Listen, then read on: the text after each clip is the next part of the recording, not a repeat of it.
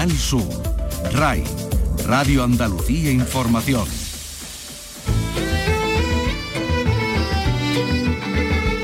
En RAI, Andalucía es cultura. Con Antonio Catón. ¿Qué tal? Buenas tardes. Tres películas participadas por esta casa, por Canal Sur, van a pasar por el Festival de Cine de San Sebastián, que arranca mañana en su edición número 70. Trata de dos historias ambientadas en Granada y una en Cádiz. Vicky Román, buenas tardes. Buenas tardes, sí, porque nos referimos a la consagración de la primavera de Fernando Franco, que compite en la sección oficial, a Secaderos, ópera prima de Rocío Mesa, que lo hace en sección Nuevos Directores. Ambas están eh, ambientadas en Granada. Y La maniobra de la tortuga, que participa en la sesión Made in Spain, que es la adaptación de la novela de Benito Olmo, de la que hemos hablado aquí con él, con su director, con Juan Miguel del Castillo, el jerezano, y que protagoniza Fred Tatien. Eh, como decimos, estuvimos hablando con ellos aquí en el programa. San Sebastián empieza mañana. Como es lógico, el flamenco sigue marcando la actualidad cultural en Andalucía, con el guitarrista moguereño Álvaro Mora, que se ha llevado el bordón minero en la Unión, con la presentación del Congreso Internacional de Flamenco de Málaga, pero hoy vamos a dar también eh, relevancia y vamos a subrayar una exposición que tiene como protagonista a un ilustrador y dibujante extraordinario, a Helios Gómez. Carlos López, buenas tardes. ¿De, ¿de quién se trata? ¿Quién era Helios Gómez? Buenas tardes, buenas tardes. Pues mira, se trata de un gitano del barrio de Triana que aprendió a dibujar en los alfares y se terminó de formar en Bruselas, también en Moscú, anarquista y carterista durante la guerra y poeta. Murió en 1956 tras pasar dos veces por la modelo de Barcelona. En aquella cárcel llegó a plasmar su arte en la capilla gitana, en la capilla gitana, aunque sus frescos permanecen aún hoy bajo una capa de, pintura. Vamos a conocer la exposición eh, sobre Helios Gómez en el espacio Santa Clara de Sevilla, en el marco de la Bienal se ha inaugurado hoy, junto al comisario, junto al comisario Pedro G. Romero, y hoy terminamos de recorrer un lugar de inspiración. En Andalucía, escultura, visita la Baltasara la Casa Museo de Antonio Gala en Alaurín el Grande. Hoy vamos a conocer el estudio donde Antonio Gala trabajaba, su dormitorio con la curiosa colección de pequeñas eh, vírgenes, muy divertidas por cierto, el rancho de Glicinias o la tumba de sus nueve perrillos, entre ellos el famoso Troilo, el protagonista de sus charlas con Troilo.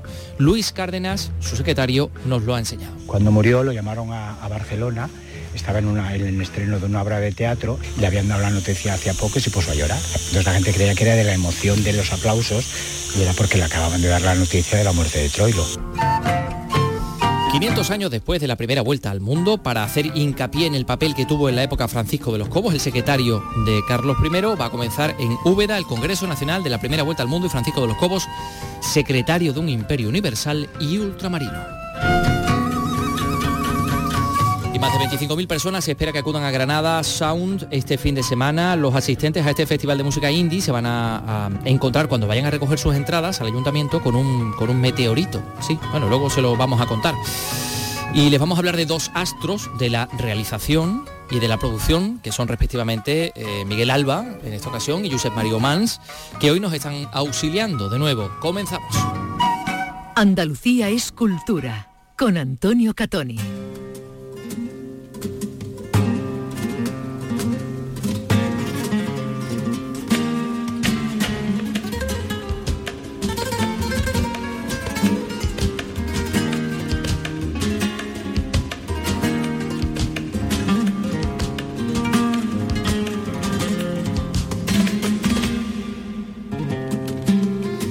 El espacio Santa Clara de Sevilla acoge desde hoy una gran exposición sobre la figura del sevillano Helios Gómez, artista gitano, activista político, fallecido en Barcelona en 1956.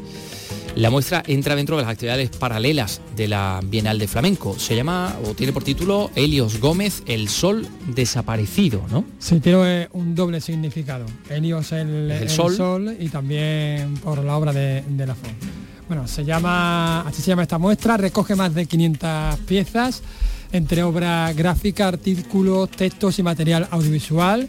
Bueno, Helios Gómez nació en Triana en 1905, aprendió a pintar, como dices, en los talleres de alfarería del, del barrio, comunista y anarquista, gitano y flamenco, punta de lanza del realismo de vanguardia, combatió por la República durante la Guerra Civil, fue encarcelado dos veces en la modelo de Barcelona, donde pintó la capilla gitana, la capilla gitana, desapareció en esta ciudad, en la ciudad condal, en 1956. Hoy, fíjate, este pintor, mm. ilustrador, decorador, escaparatista y poeta es una figura casi desconocida. Yo lo de escaparatista lo desconocía, me ha, pues, sorprendido. Pues, pues sí, en Bruselas y incluso en Moscú también trabajó de, bueno, trabajo para matar en hambre, ¿no? Evidentemente. ¿no? Sí, y además una figura que genera eh, filias y, las absolutas, por ejemplo, Mercedes de Pablo, que, que es admiradora, la directora general de proyección de ciudad del ayuntamiento. Sí, sí, sí. ha estado hoy en la presentación. Está muy apasionada. Dentro y, ha mostrado su, apasionamiento por Elio Gómez. Sí, sí, como todo, como todo que en verdad lo,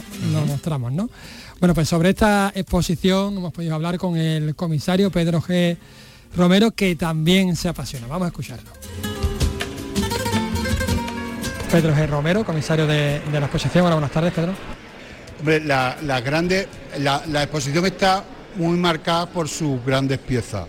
El Sol desaparecido, que marca su primera etapa, que es lo que hace para, una, para un libro nunca publicado, por cierto, de Rafael Lafón. Su gran serie, que es Días de Ira, que es su serie más internacional que publica en Alemania. Eh, Viva Octubre, que es la serie que dedica a la Revolución de Octubre que es una evolución, digamos, hacia postulados más realistas. Después le coge la guerra civil, los horrores de la guerra, que es otro momento suyo muy importante porque tiene además toda la obra original y tal.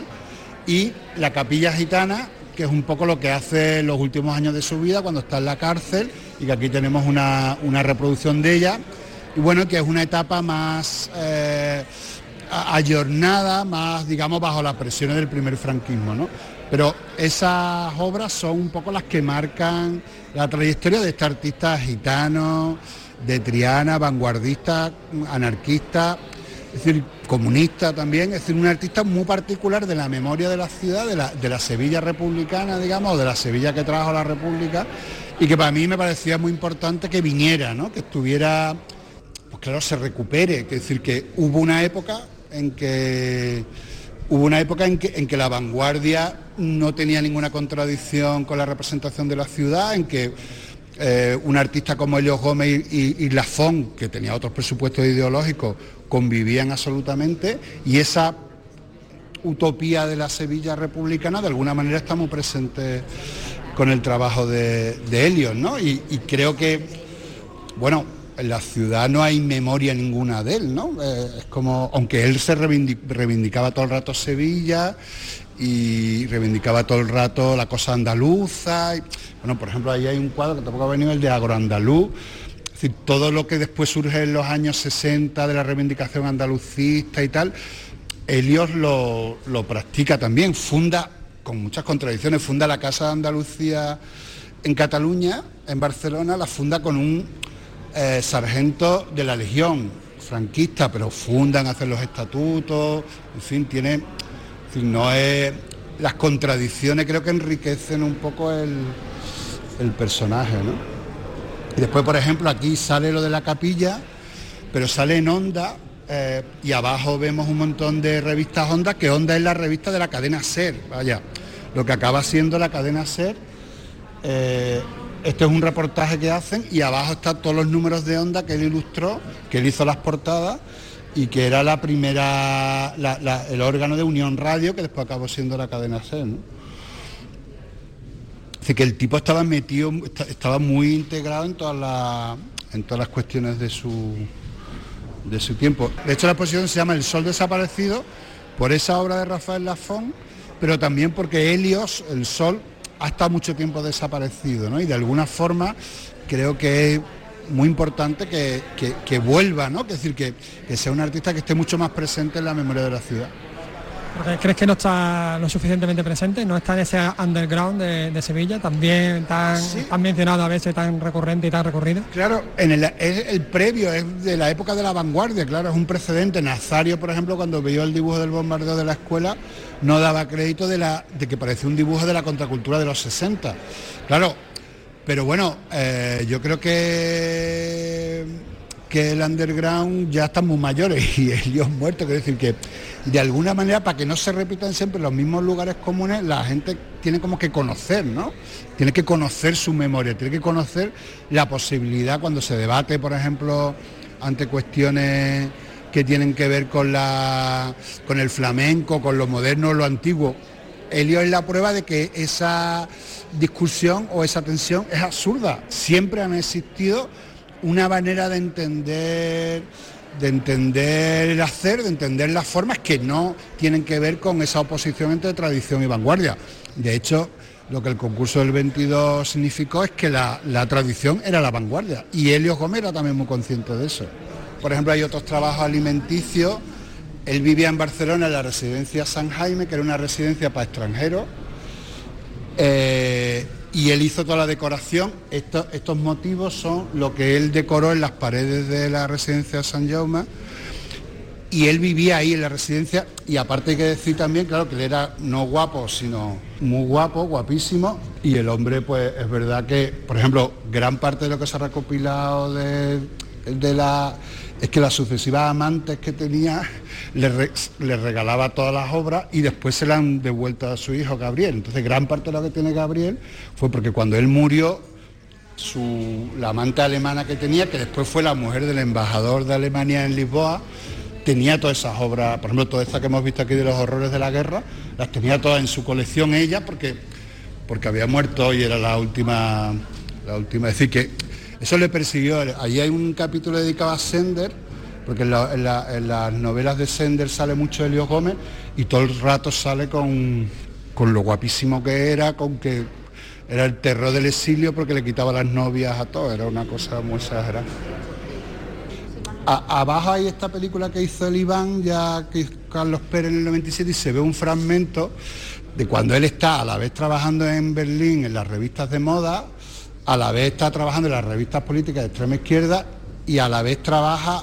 haciendo de español en película. Y hay un fragmento de una película alemana bastante estimable que se llama El hijo del contrabandista, que se filma en Mallorca y él hace de bandolero con las patillas pinta y sale en una escena de baile y ahí se ve también que era que era es decir, la cosa del dandy del. Por eso se lo inventó un poco Ursula Taller, ¿no? La, primera gran investigadora, hay que decirlo, de, de Helio.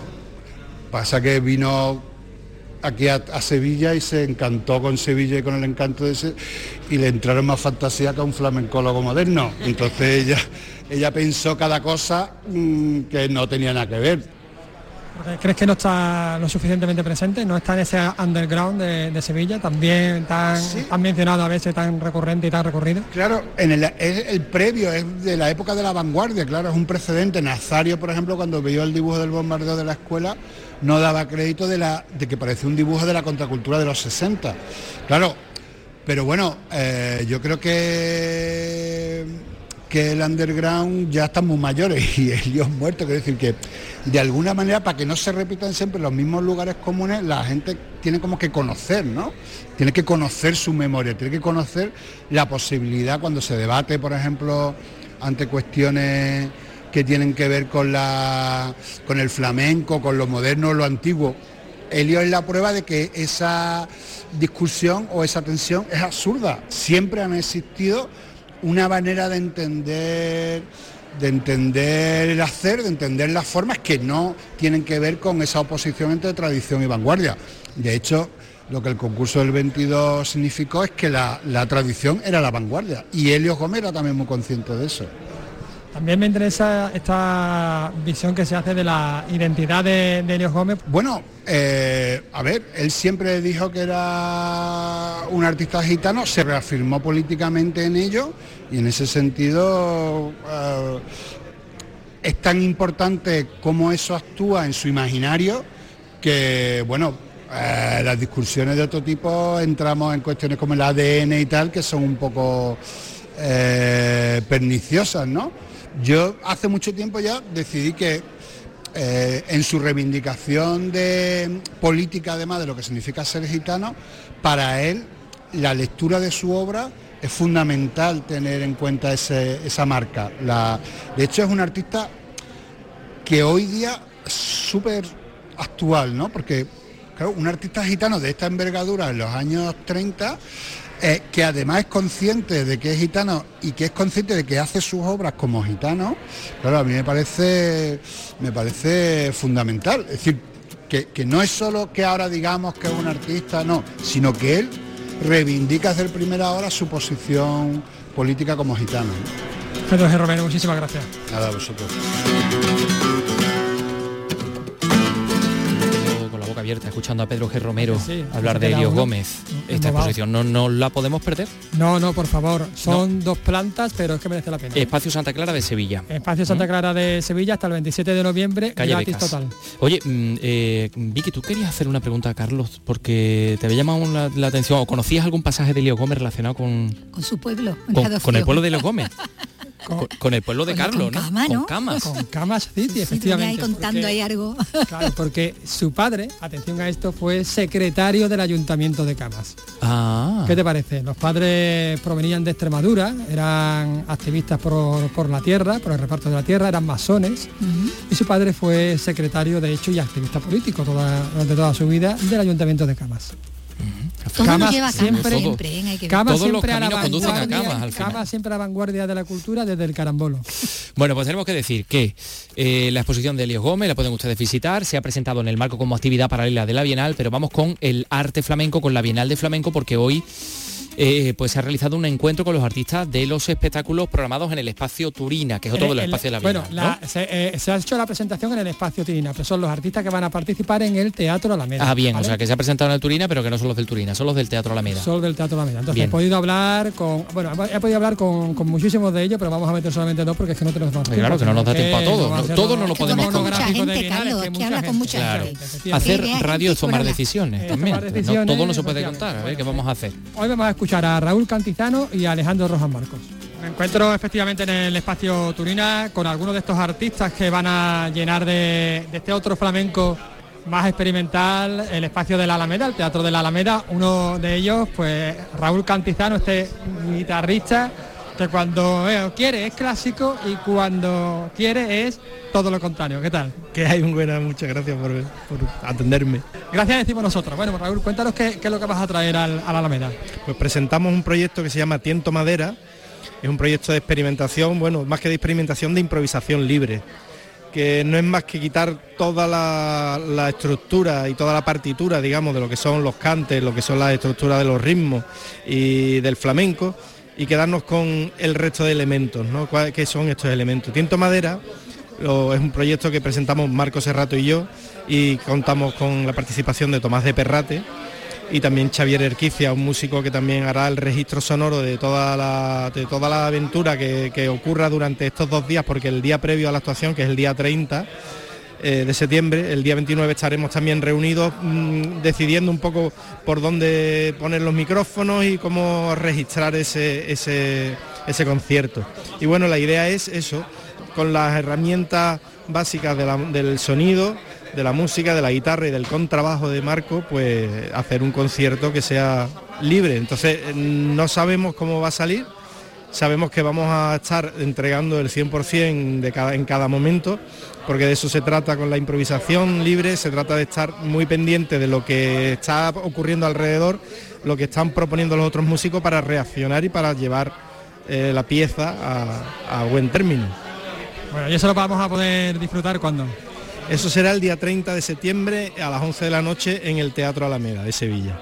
Y allí lo vamos, vamos a estar y lo vamos a volver a contar. Muchísimas gracias. Gracias a ti, siempre. Nuevas propuestas musicales en torno al flamenco y en torno a la investigación, por ejemplo, la que une un piano clásico con un cantador y con un rapero. Vamos a hablar con, con la parte del piano, con Alejandro Rojas Marco. ¿Qué tal, Alejandro? Hola, muy buenas. ¿Qué tal? Bueno, cuéntanos qué, es lo que presentáis, este, este tridente.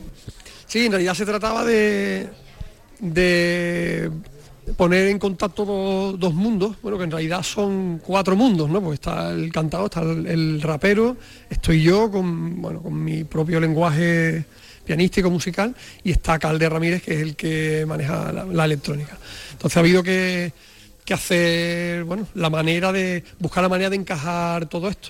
Y bueno, digamos que que uso del piano de una manera bastante percusiva, ¿no? también buscando acentuar ritmos y texturas y cosas que lo acercan eh, por una parte a la música electrónica y que pensamos también que, que puede servir para, como acompañamiento tanto para el, rap como para como para el cante de Juan José. Y bueno, ahí estamos. Todavía nos quedan unos días por pulir cosas, pero estamos...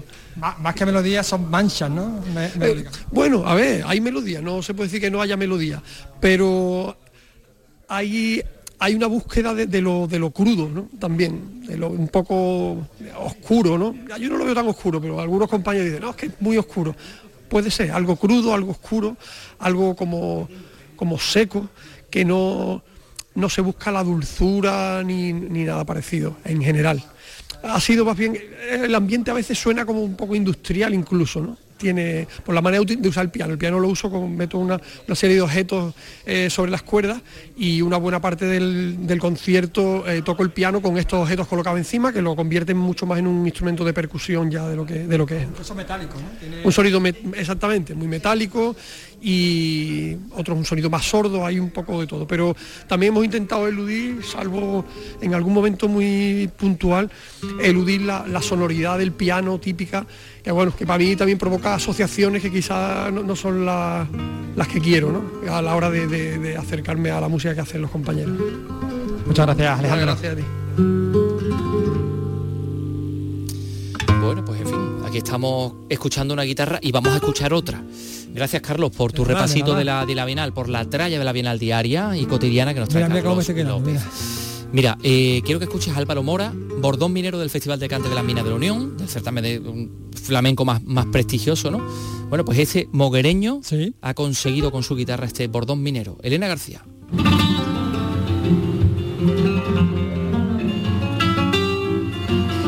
Así suena el alma de la guitarra a las manos de este moguereño de 29 años que ha conquistado al jurado con su arte. El trabajo, el tesón, la humildad lo han llevado a alzarse con este galardón que luce con responsabilidad y orgullo el trabajo diario es, muchísimo y desde hace muchísimos años. Entonces, en parte de, todo lo que significa este premio, para mí ha significado un reconocimiento a, sobre todo a tantísimos años de trabajo y, a lo duro que es este instrumento, la guitarra y, la música en general. Muy cerca de él, desde pequeñito, el reconocido maestro nubense del flamenco, Jeromo Segura, que resalta las cualidades de Álvaro en lo artístico y en lo personal. él tiene esa humildad y esa sencillez que, tienen los grandes de hecho. Y eso es muy importante, ¿no? Da igual lo que sea, en el ámbito que sea, ¿no? Álvaro trabaja en el tablado Los Gallos de Sevilla. Por cierto, si quieren escuchar esta guitarra en directo, esta noche a las 11 en la Bienal estará Álvaro Mora con Manuel de la Luz, el mismo Jeromo Segura, Sandra Carrasco y Macarena de la Torre.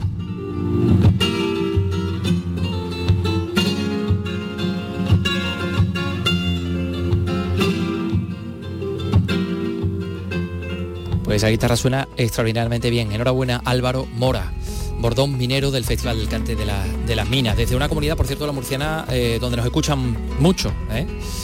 Em, así que un saludo para los murcianos. Y aquí también en Andalucía tenemos que hablar del Congreso Internacional de Arte Flamenco de Málaga, que hoy se ha presentado, edición número 39, y va a homenajear en, este, en esta ocasión a la figura de Paco Maroto, verdialero recientemente fallecido. Va a comenzar eh, o bueno, se va a desarrollar el 13 y el 14 de octubre. Alicia Pérez, cuéntanos. Antonio Fernández Díaz, Fosforito, es el presidente de honor de este congreso. Lo organiza la Peña Juan Breva y está subvencionado por el ayuntamiento como parte del proyecto de promoción del flamenco como arte inmaterial de la humanidad. Serán dos días intensos en los que se celebrarán siete mesas redondas con 28 especialistas. Pablo Franco es el presidente de la Peña. El flamenco, tradición y evolución baile flamenco, escuela y actualidad, y la guitarra flamenca, tradición y también evolución. Después se va a tratar también una mesa redonda Málaga en la génesis de la proyección del arte flamenco, lo que ha significado Málaga y lo que es Málaga dentro del arte flamenco, que es un pilar fundamental en el arte flamenco. Este congreso va a tener un recuerdo especial a la figura del verdialero Paco Maroto, recientemente fallecido. Será durante la sesión titulada La Peña Juan Breva y la fiesta de Verdiales, que se celebrará el día 14. En la revista de RAI tienes el repaso a la actualidad del día, música, la última hora de la jornada, conexiones en directo. El gran programa informativo de las tardes de RAI es la revista de RAI, de lunes a viernes desde las 5 de la tarde con Beatriz Rodríguez. RAI, Radio Andalucía Información. En RAI, Andalucía es cultura. Es eh, la sintonía del Festival de Cine Europeo de Sevilla, porque ya van sonando tambores y de hecho hoy vamos a hablar del, cartel eh, que se presentaba la pasada noche en el Ayuntamiento de Sevilla. Eh, en fin, eh, hay un montón de cosas que, ir contando, pero vamos a hablar de otro festival que comienza antes, aprovechando ya que tenemos esta música, que es el Festival de Cine de San Sebastián, que bueno, este, este no, mañana mismo, mañana, Vicky comienza. Eh, y ahí hay tres películas participadas por esta casa que compiten, compiten en esta edición número 70. a ver, La consagración de la primavera, Fernando Franco, que compite en sección oficial, y en secciones paralelas, Secaderos de Rocío Mesa, ambientada por cierto en, Granada, en un secadero de tabaco, y la maniobra de la tortuga de Juan Miguel del Castillo, ambientada en la ciudad de Cádiz. Como sabemos, adaptación de una, de una novela. Bueno, incluso la consagración de la primavera, que es la que va a sesión oficial, también se ambienta en parte en Granada, se ha rodado entre Granada y Madrid, se va a proyectar eh, en el certamen el miércoles, va a ser el estreno allí eh, en el Festival de, San Sebastián. Se presentará, como decimos, esta cinta, La consagración de la primavera, que se ha rodado en parte en Granada, que protagoniza, entre otras, Emma Suárez, y con la que el director sevillano Fernando Franco compite por la Concha de Oro. Y es su tercera vez que está en la sección oficial después de haber ganado el premio especial del jurado con La herida, que fue su ópera prima, y haber ganado también, haber obtenido la Concha de Plata a Mejor Actriz, su protagonista, Marian Álvarez, en la que fue su segunda película en Morir. Así suena la consagración de la primavera. Hola Laura, pasa. Te la quito. ¿Cómo no la hagas Desde que viene se le nota más feliz. Sí, se le ve bien que cuenta bueno la relación de una chica joven con, un chico joven también que, y que parece parálisis cerebral. Es, como un encuentro mm. Como una epifanía ¿no? que tiene esta chavala. ¿no? Y, donde, bueno, encarnando a la madre está, como decía antes, e-, Emma Suárez. También en esta edición figuran otras dos películas participadas por Canal Sur. Como decíamos, en la sección Made in Spain se ha incluido La maniobra de la tortuga, ese thriller del que tanto hemos hablado aquí, ambientado en Cádiz, que está basado en la novela del gaditano Benito Olmo, que dirige el jerezano Juan Miguel del Castillo y que cuenta además, de nuevo, como protagonista, con la andaluza, con la jienense Natalia de Molina, que protagonizó ya su multipremiada película Techo y Comida. Son más de 20 con el mismo mensaje, todo el rato en la calle sonando. Normal no, ¿eh? Sin amenaza. Es que esa es la amenaza. Ya sé que estás lejos de casa y lo que te pasó es una putada, eso está claro. ¡Va a buscar la ruina! suena muy de Jaén, Natalia, en, este, en, este, en, esta, en esta película. Bueno, y en la sección Nuevos Directores está Secadero, una ópera prima de, la joven granadina afincada en Los Ángeles, Rocío Mesa. Vamos arriba, que se bardea. Pues fíjate, Secaderos se estrena eh, este domingo, ¿no? En, el, festival, sí, sí, sí. Eh, de ella nos va a hablar Encarna Maldonado. Te he visto entrar. Hasta ahora vienes. Anda, te cambia, te tira para abajo. Es el tráiler de Secaderos, la ópera prima de la directora granadina Rocío Mesa, con la que opta al premio al mejor director Nobel de San Sebastián. La directora dice que es un orgullo estar seleccionada. Ha sido una alegría enorme para todo el equipo y para todo el elenco, que en gran parte son granadinos y andaluces, y vernos en el festival más importante a nivel internacional en España, pues imagínate, un honor y un orgullo. Canal Sur participa en la producción de esta cinta que transcurre en la Vega, el paraíso de una niña de ciudad, pero también la prisión de una adolescente local, una historia llena de magia y fantasía entre secaderos de tabaco.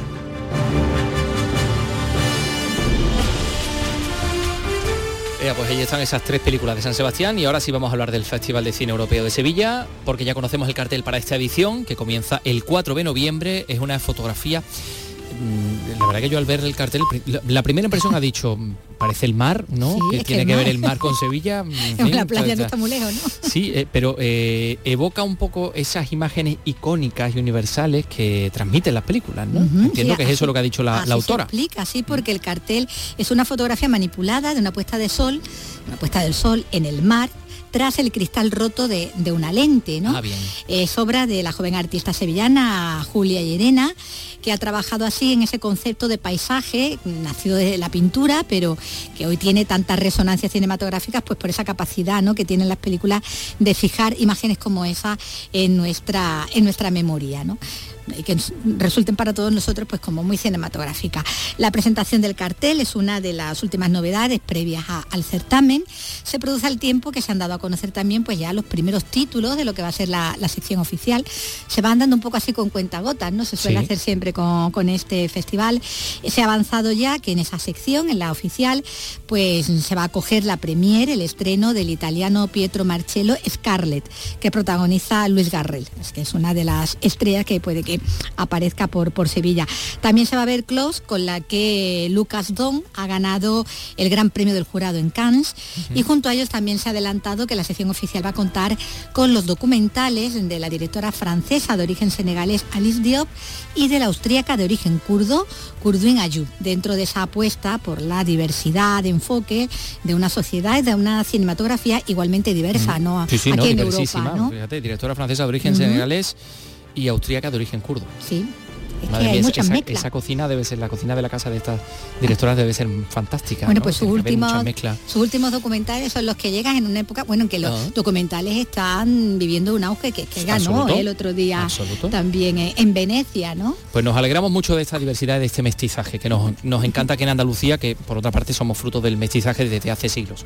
Bueno, son las 3 y 32 minutos, enseguida volvemos. Andalucía es cultura con Antonio Catoni. El Ludogorets búlgaro era un desconocido en el fútbol europeo hasta que la semana pasada ganó a la Roma de Mourinho. Y este jueves se enfrenta al Betis en partido de Europa League. Síguenos desde el Estadio Benito Villamarín desde las 8 de la tarde en Canal Sur Radio. Y desde las 9 menos 20 en Radio Andalucía Información con Jesús Márquez. Más Andalucía. Más Canal Sur Radio.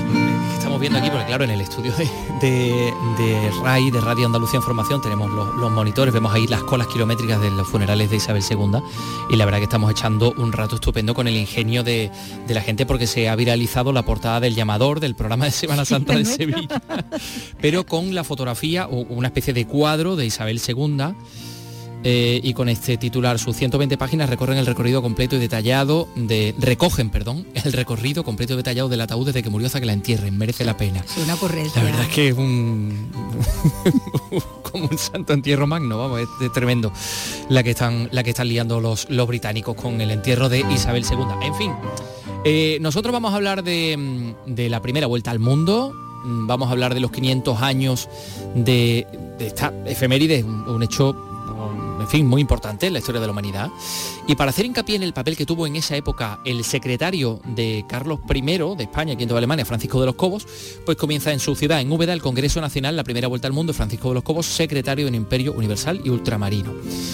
Van a venir a Úbeda los mejores especialistas del país para abordar aspectos políticos, económicos o marítimos en torno a este acontecimiento. Susana Aguilar nos da más detalles. El encuentro se celebra en Úbeda, la ciudad natal de Francisco de los Cobos, donde reposan sus restos y se encuentra parte de su legado. Fue un gran estadista y en 1522 se convirtió en el intermediario entre el rey Carlos V y Juan Sebastián Elcano, que desembarcó en Sevilla después de dar la vuelta al mundo y demostrar que la tierra es redonda, con 18 supervivientes a bordo de la nao Victoria. De los Cobos llegó a ser secretario de Estado del emperador. Escuchamos al profesor Vicente Ruiz, director del Congreso. De primer ministro de un imperio marino como era el Imperio Español a principios y a mediados del siglo XVI, y es una figura, bueno, pues que es clave en la política y en todos los hechos históricos de ese momento, y cómo no, también lo es en, el proyecto, en la expedición eh, de la especería de Magallanes, que será culminada por Juan Sebastián Elcano dando la primera vuelta al mundo.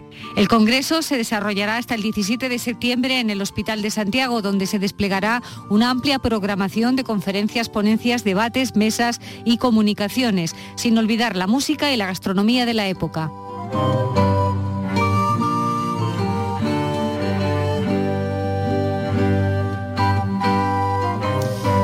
Al ritmo de esta españoleta, eh, pues les vamos a contar que eh, nos toca ahora en la segunda entrega de la visita a, la finca, a la casa museo de Antonio Gala en Alaurín el Grande, en Málaga, a, la Baltasara. Les vamos a poner un poco al corriente de dónde dejamos nuestra visita, porque recorríamos toda la entrada de la Baltasara, veíamos todos esos cipreses plantados por el propio Antonio Gala, el salón de estar, el salón donde lectura, y, subíamos, y aquí es donde lo dejábamos, al estudio que está en la primera planta y es donde Antonio Gala trabajaba y donde su secretario, que es la persona que nos ha guiado, Luis Cárdenas, eh, recibía al dictado todas y cada una de sus creaciones, novela, poesía, eh, teatro, en fin, todo lo que escribía Antonio Gala a, mano. ¿eh? Ahí lo dejábamos y ahí lo retomamos. En Andalucía, Escultura, visita la Baltasara, la Casa Museo de Antonio Gala en Alaurín el Grande.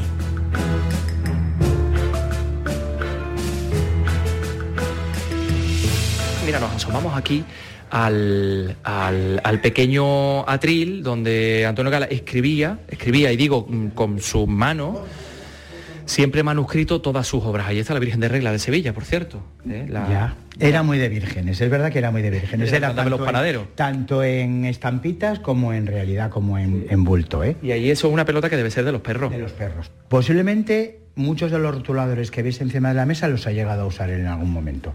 Estarán ya secos por el tiempo que ha pasado, pero todo esto lo tenía prácticamente así. Y en esta mesita, Luis Cárdenas recibió, por ejemplo, entre otras muchas cosas, eh, el dictado de la primera frase de la pasión turca, ¿no? Que la recordarás la frase, ¿cómo era? Que no... Yo misma había llegado a convencerme de que mi matrimonio era perfecto, mm. más o menos. Sí, sí, sí, eh, que yo decía, esa, esa señora aragonesa, de su marido Ramiro, ¿cómo se llamaba ella? Ay, eh, la, la protagonista. Desideria. Pero no la llamaban Desi. Sí, sí, sí, porque quedaba un poquito más moderno. Desideria Oliván. Desideria Recordar que en la película era, era aragonesa, pero en la película, en el libro, pero en la película la pusieron, me parece que de, de Ávila, creo que era, o de por ahí. Sí, sí, sí. Ana Belén, la, la adaptación efectivamente. De, aquella película que en su momento fue tan, tan polémica. Sí, a él no le gustó nunca, pero sí fue polémica, efectivamente. Pues vamos a pasar al dormitorio de Antonio Gala, una puerta antiquísima. Esto mm, Yo creo que iban mucho a Ronda y Antequera a buscar este tipo de muebles. Cuando estaban montando la casa iban buscando, habéis visto las sillas, las mesas, las puertas, las ventanas, muchas de ellas son de estos sitios de Ronda y Antequera que donde abunda este tipo de, de, trabajo. trabajos en madera. En eh, madera estamos descubriendo un Antonio Gala apasionado por las antigüedades, por la decoración. Sí, era, además luego tenía, le ayudó mucho una gran amiga, que es la, amiga más antigua que tiene, que es Ángela González, Lope de Carrizosa, por cierto, que es la, ya, digo que es la, amiga más antigua que tiene, que tuvo un estudio de interiorismo. Entonces todas, todas sus casas prácticamente las decoraba junto con su amiga Ángela. Bueno, pues aquí estamos ya en la habitación, una cama doble de matrimonio, eh, la parte, la mitad de ese tejado a dos aguas que da, por cierto, si nos asomamos por la ventana a un valle precioso, al fondo unos eucaliptales, una barrera de cipreses. Debajo está el río Faala, con una H intercalada Faala, y ese es el límite de la, de la finca, justamente los cipreses de los que acabas de hablar tú. Luego bajaremos a, los jardines y, veremos otras cosas y hablaremos de ello, pero vamos a centrarnos en esta habitación, como digo, con muy poquita decoración, con muchos libros, eh, enciclopedias y muchas figuras religiosas, santos, bueno, yo creo que este es el Padre Pío, ¿no? El Padre Pío de Pietrelchina, me parece a mí. No, ese es el Santo Domingo de Guzmán. Ah, Santo Domingo de Guzmán.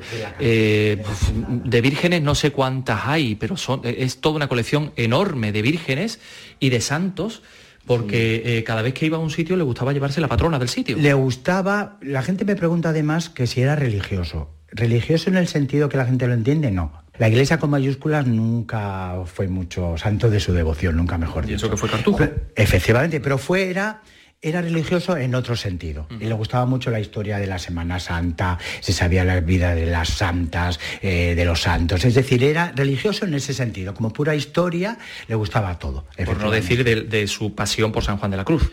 Por San Juan de la Cruz y, y, Teresa de Jesús. Y allí hay una figura que es nexo de unión, también amadísima por él, que es Concha Velasco. Concha Velasco la verdad es que grandes amigos le escribió un montón de obras de teatro. Yo siempre digo, me gusta que haya sacado el tema de, Concha Velasco, que eh, el año 92, como cierre de, de los espectáculos teatrales de la Expo de Sevilla, el 2 de octubre del 92 se estrenó La Truana. La Truana es una obra de teatro escrita por Antonio Gala, protagonizada por Concha Velasco, que era La Truana, y yo siempre digo que en el año 92 fue la, las Olimpiadas de Barcelona, la Expo de Sevilla, se estrenó La Truana y me hice gran amigo de Concha Velasco, que fue cuando yo la conocí, efectivamente. Que es una mujer extraordinaria, aparte de una, de una actriz tremenda. Yo lo había utilizado como en esa unión con Santa Teresa, porque ya sabemos que la mejor Santa Teresa, sin duda alguna, ha sido la que hizo Concha Velasco en televisión española. Oye, eh, Luis, ¿qué pasa con estas vírgenes que de vez en cuando se pelean entre ellas? Eh, Normalmente ¿qué, hay- qué pasa aquí? Las vírgenes no son tan buenecitas como puedan parecer ahí en, ese, en esa repisa. Lo que pasa es que cuando trajo las extranjeras, es decir, sobre todo la de Fátima y la de Lourdes, él cuenta que pusieron caras raras. Las otras vírgenes como que no las aceptaban mucho, que no las como que les daban con el codo, ¿no? Y entonces una mañana resulta que dice que aparecieron en el suelo porque no les gustaban. Al final, eh, al final las aceptaban ¿eh? y estaban puestecitas ahí y ya dejaron de pelearse. Pero en vista de lo visto, trajo un sofá que estáis viendo ahí, dice por si acaso la próxima vez que le den un empujón a otra, por lo menos que caiga en blando. Y por eso está el sofá cerquita del sitio donde están, Es donde un están salvavidas, vírgenes. es un salvavidas. Efectivamente es un salvavidas. Con varios votos sí, aquí, porque y, y muchas veces me han contado a mí, que no sé si eso será cierto, que cuando le venían a traer el desayuno a don Antonio aquí por esta puerta, una señora que trabajaba La aquí... primera de las, la prim- es que el primer matrimonio que hubo aquí eran de aquí del pueblo, eran muy, muy- Alaurino. era- eran alaurinos muy de aquí, además él cuenta anécdotas muy graciosas que no tenemos tiempo de contarlas, pero llegaba María, que se llamaba María, llegaba y entonces llegaba con el, con la bandeja del desayuno, miraba hacia la izquierda, que estaban las vírgenes, miraba al frente, que está la cama y decía. Ay, don Antonio, ¿cómo está la corte celestial esta mañana? Y se meaban de la risa, evidentemente.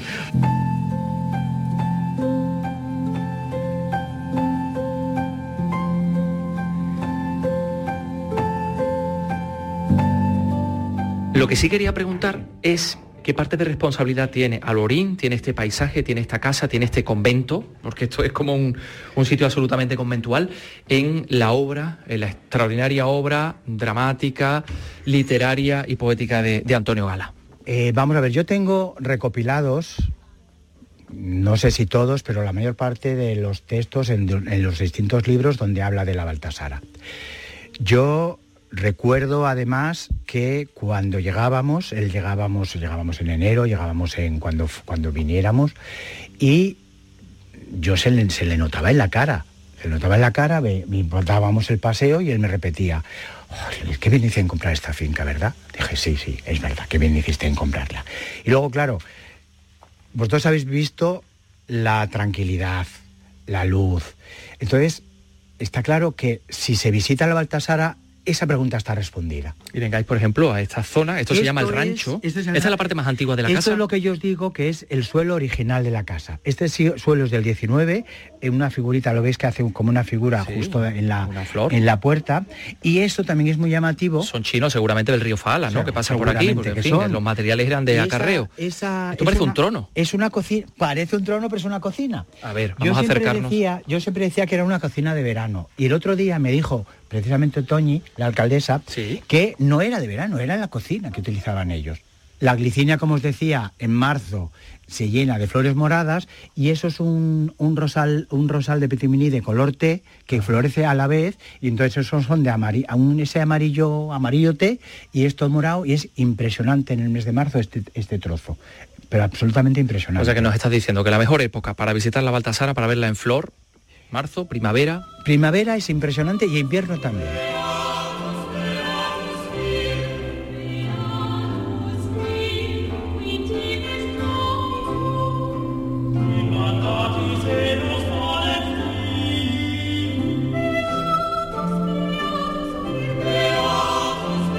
La Baltasara la vamos a ver ahora. Estamos recorriendo el rancho. Esta es la habitación de huéspedes, como os decía. Hay pequeños detalles. Ahí tenéis la Baltasara. Bueno, estamos hablando de un retablo cerámico. Sí, sí. eh, es un retablo cerámico. A mí me recuerda mucho al estilo de Mingote. No sé si es Mingote o no. No, es de Eje Azcona. No, Eje Azcona vivió mucho, vivió mucho tiempo en Córdoba, pero era, era de la zona de Murcia. La Baltasara era una actriz del siglo de oro español, del siglo- de 1600 y pico, de la segunda mitad del, de 1600. Entonces era una actriz que era muy guapa, entonces todo el mundo, todos los autores de la época querían escribirle coplillas, obras de teatro para ella, ¿no? Porque era muy guapa, la verdad. Entonces en, la cúspide del éxito él decidió que, se, que ya que lo dejaba. Yo ya estoy harta, me voy y se fue a una cueva cerca de Lorca precisamente. Se hizo ermitaña hasta el final de sus días. La gente, los compañeros antiguos de teatro iban a buscarla, a convencerla de que lo dejara y nadie lo convenció nunca. Entonces hay una copla que es con la que yo termino siempre la visita de, la, de esta zona, que es todo lo tiene bueno la Baltasara, todo lo tiene bueno también la cara. La pregunta decían, don Antonio, ¿y por qué? Y la respuesta de Antonio Gala, porque en esa época parece que las actrices eran muy guapas de cuerpo, pero la cara la tenían picada de viruelas. Pero la Baltasara parece que era perfecta hasta en la cara. Y otra anécdota que me gusta contar, en parte tiene que ver con lo que se he contado hace un momentito. Investigando me di cuenta que la truana, que os conté antes, que hizo la Concha Velasco. el 2 de octubre del 92 en la Expo de Sevilla, la truana también era una actriz de esa época. Lo que pasa es que la truana es una invención suya. La Baltasara existió, ¿eh? La Baltasara existió. Entonces, la truana, ¿cuál es la historia de la truana? La truana era una actriz protagonizada por Concha Velasco, que estaban actuando en Valladolid. El rey en esa época, evidentemente, tenían que pasar por la piedra a las actrices, pero ella no quería. Cogió a toda su troupe, caminito de Sevilla, entonces llegan a Sevilla y se embarcan en un, en, hacia América, y ahí termina. Entonces son las dos contemporáneas, lo que pasa es que la Baltasara existió realmente y la Truanas fue una invención de, de Antonio Gala. Pero la Baltasara también fue el nombre que Antonio Gala le dio a la finca, porque la finca no tenía ojo, nombre. Sin saber que era una actriz. Esto es el... Es una el- especie de cenador, ¿no? Eso es un cenador que usábamos muy poquito, normalmente lo usábamos para descansar de los paseos y aquí hacíamos siempre la cena de San la noche de San Juan. El 23 de junio siempre cenábamos aquí. Pero había invitados, era un día Había especialmente señalado. el día que más invitados había, pero luego cada uno se iba a su casa. Hacíamos hogueras, que yo he visto a Antonio Gala saltar la hoguera, la gente alucina, pero es cierto, en una de las paratas de la, de la huerta hacíamos una hoguera, una hoguera y él saltaba. Entonces quemábamos los papeles con las cosas malas del año y guardábamos las cosas buenas en el bolsillo. Y estamos llegando a este extremo. Es una zona con forma como de, de triángulo, muy, muy en pico, y aquí al fondo está una escalera que baja seguramente a la zona del río Faala, que estamos viendo por aquí, y a la izquierda, antes de bajar, pues una, dos, tres, cuatro, cinco, seis, siete, ocho y nueve. Nueve tumbas, tumbas pequeñitas. Menos a Troilo los he conocido a todos, a todos absolutamente. Troilo estaba enterrado en Madrid, os lo había comentado antes, cuando vendió la casa de Madrid le dijo que la condición era que cuando hicieran reformas o lo que fuera, que los restos de Troilo, que estaba enterrado debajo de un, de un olivo enorme que había en Madrid, los trajeran para estar enterrado junto a sus compañerillos. Y aquí están todos todos los de los perrillos. Son Cada uno de ellos con una, con una, tiene el nombre, una plaquita el nombre y el de día cerámica de granadina. de nacimiento y el día de la, el día de la muerte. Aquí están Mambrú, Olé, de Troilo, de, cerámica de Coín. Pues decía yo, aquí está Mambrú, Olé, Troilo, Toisón, Zagal, Zaira, Cegrí, Rampín y Ariel. ¿eh? Este es el famoso de las charlas con Troilo.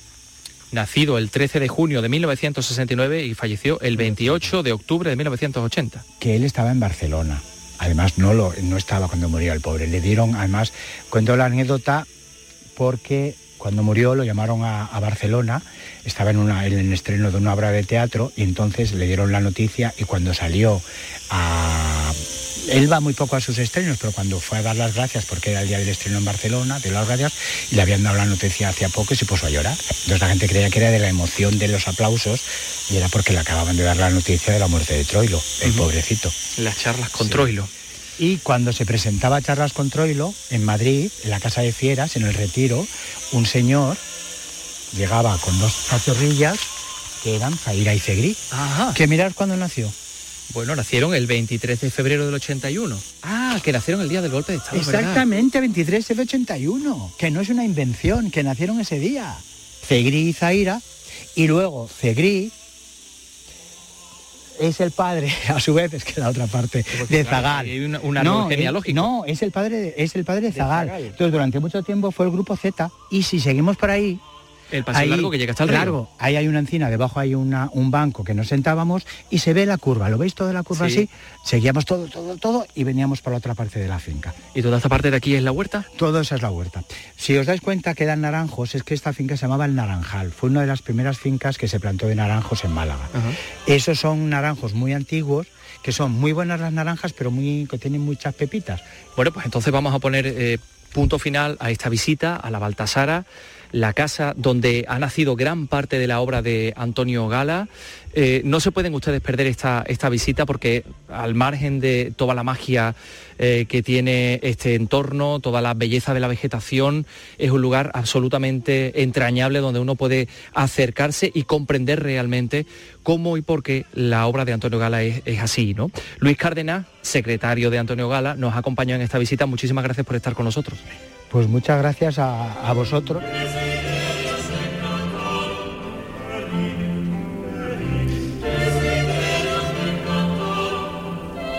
Esa ha sido la visita que hemos realizado a la Baltasara, Casa Museo de Antonio Gala en Alaurín el Grande. Miren ustedes en la página web, eh, planifiquen su visita porque desde luego merece la pena.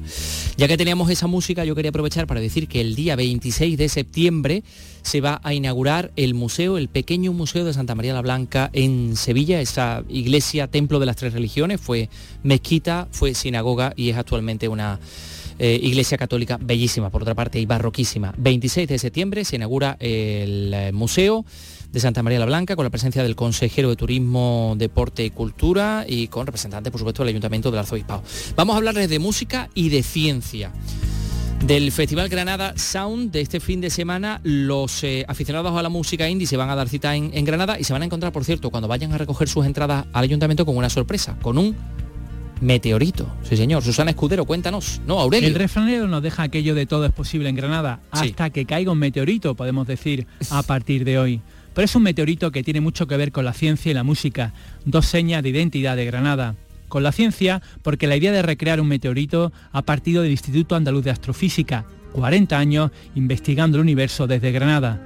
El meteorito, nos cuenta el director del Instituto de Astrofísica, Anchón Alberdi, sirve para explicar el origen del universo y también el origen del rock en Granada. El impacto de este meteorito de 2,5 metros de diámetro en el centro de Granada ha dejado un rastro carbonizado de 20 metros que nos muestra a lo largo de toda su traza lo que es la historia del universo y la historia del pop rock granadino. Una oportunidad, nos cuenta el alcalde Francisco Cuenca, para mostrarle a todos que música y ciencia se dan la mano. qué mejor manera que dar la bienvenida a esta ciudad con eso, con el conocimiento y la ciencia y también con la música. En la Plaza del Carmen, junto al meteorito, se ha instalado el punto de entrega de entradas y abonos para Granada Sound. En su décima edición es una cita con la música indie, con tres escenarios y 40 bandas, con un aforo de 25.000 personas por día. Gracias, Aurelio. Y ya que estamos hablando de, ciencia, eh, tenemos que decirles que el próximo 30 de septiembre, bueno, no es cultura, es ciencia, bueno, también podemos hablar de cultura de la ciencia. Eh, regresa la Noche de los Investigadores, que se celebra simultáneamente en 400 ciudades europeas, por ejemplo, en, en Córdoba, donde se han proyectado ya y programado más de 60 actividades en eh, las que van a participar, bueno, pues 200 investigadores que van a llegar a los pueblos y también, y también a los patios. Ana López. La ciencia sale de los laboratorios y los libros para encontrarse con la gente, para tratar de emocionarla, porque sin ciencia no hay avances. Rector de la Universidad de Córdoba, Manuel Torralbo. el arte, la poesía, la música, todas esas facetas de la cultura nos llenan de emoción, nos, hacen ser felices y nos emocionan. Pues tenemos que emocionarnos también con la cultura científica y tenemos que aprender de mucho de la cultura científica. Nuestra sociedad sin cultura científica le faltará una parte. La Noche de los Investigadores estará centrada este año en las misiones Horizonte Europa, con actividades previas en pueblos como Cabra o Montilla, encuentros sin bata, viajes al pasado, bocados de ciencia en establecimientos de restauración, además de una feria de los ingenios en los patios, que se convierte en el escenario de una treintena de equipos científicos que mostrarán sus investigaciones.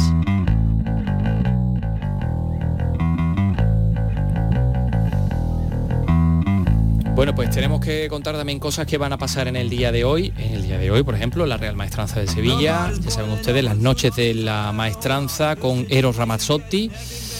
Y hoy el Gran Teatro Falla de Cádiz acoge, bueno, hoy y hasta el domingo el cabaret de Hole X, el agujero X. Eh, un espectáculo que, está de gira, que está celebrando su décimo aniversario, que pasa por un montón de sitios. Y en esta ocasión es el maestro de ceremonias, un gaditano, Alex O'Dougherty, Elena Colchero.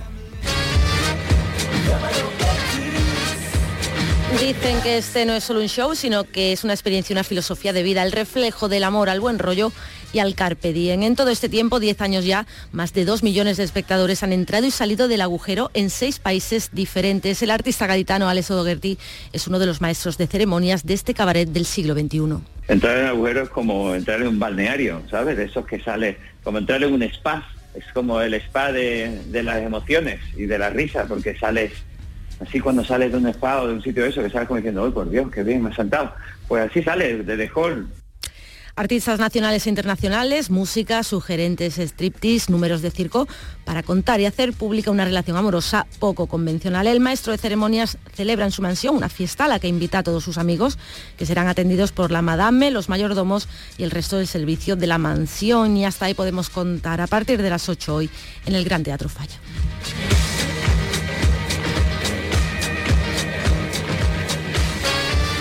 Bueno, eh, a ver, querida Vicky Román, necesito tu ayuda. Venga, Vicky, ya hemos hablado de ciencia y no sé si me estaba saliendo un poco de Andalucía es cultura, porque claro, hablar de ciencia no es hablar de cultura, aunque podemos hablar de la cultura de la ciencia y tal. Pero es que me ponen aquí una noticia que tiene que ver con los puzzles. Eso también es cultura. ¿Por qué? A ver. No. Si tú me dices que sí, la damos. Si no, no la Depende damos. de lo que vayas a componer con el puzzle. Claro, ¿Qué es imagínate lo que, que va a es un puzzle de que sale la mezquita. Que sé, claro. Pues Entonces sí. cultura, claro. ¿Ve? Si un monumento. Es que Vicky Román es muy de decir todo es cultura y la verdad es que gran parte de todo. las cosas es- son, son culturas si nos ponemos, si nos detenemos, claro. Bueno, pues mira, me has convencido. Y además como Se tenemos acepta tiempo, pulpo como animal doméstico, ¿no? aceptamos puzzle como cultura. No, mira, José María Manza me está diciendo Sí, que sí, sí, con la, con la cabeza, que Mm. Después de, de, de todas formas, después de venir de la diada está un poco, un poco aturdido todavía. Está disperso, sí. Vamos a ver, vamos a hablar entonces de esta algecireña que acaba de entrar a formar parte del libro Guinness de los Récords, que es Demelza Becerra. Ah. Nombre muy, muy De sonoro. Melza era la de Poldark. Becerra. De Melza era la heroína de Poldark, aquella serie. Ah. Sí, triunfó, eh, creo que era los años 80 por ahí, y se puso de nombre Nombre de de, Melza. A muchas niñas de, De entonces. Melza Becerra. Bueno, pues es campeona mundial de puzzle. Enhorabuena, de Melza. Ángeles Carreras nos lo cuenta. Demelsa ha logrado completar un puzzle de 500 piezas en 34 minutos, logro que la ha convertido en la actual campeona del mundo. El próximo año tratará de revalidar el título en Valladolid, una pasión que ha ido creciendo desde que se inició, siendo aún una niña y que va a continuar pese a las dificultades y a la falta de ayudas. entre que no tengo yo un patrocinador, que es que esas cosas no existen, a- en mi mundo no existen. Entonces, entre el patrocinador que no está y hay que costearse todos los viajes y después que siempre están en el norte, como que tenemos todas 10 horas de aquí. En Algeciras, Demelsa fue la principal impulsora del Guinness al puzzle de mayor tamaño del mundo, 40.320 piezas que se lograron completar en diciembre del 2016 en el Centro Documental José Luis Cano.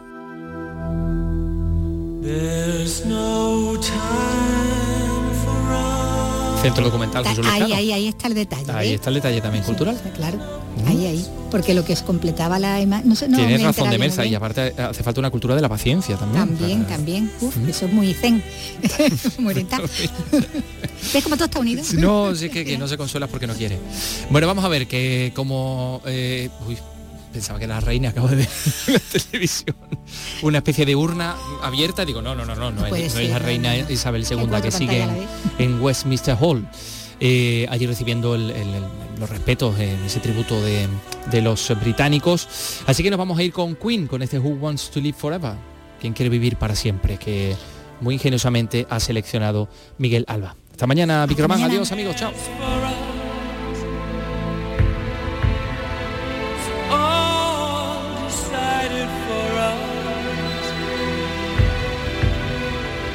This world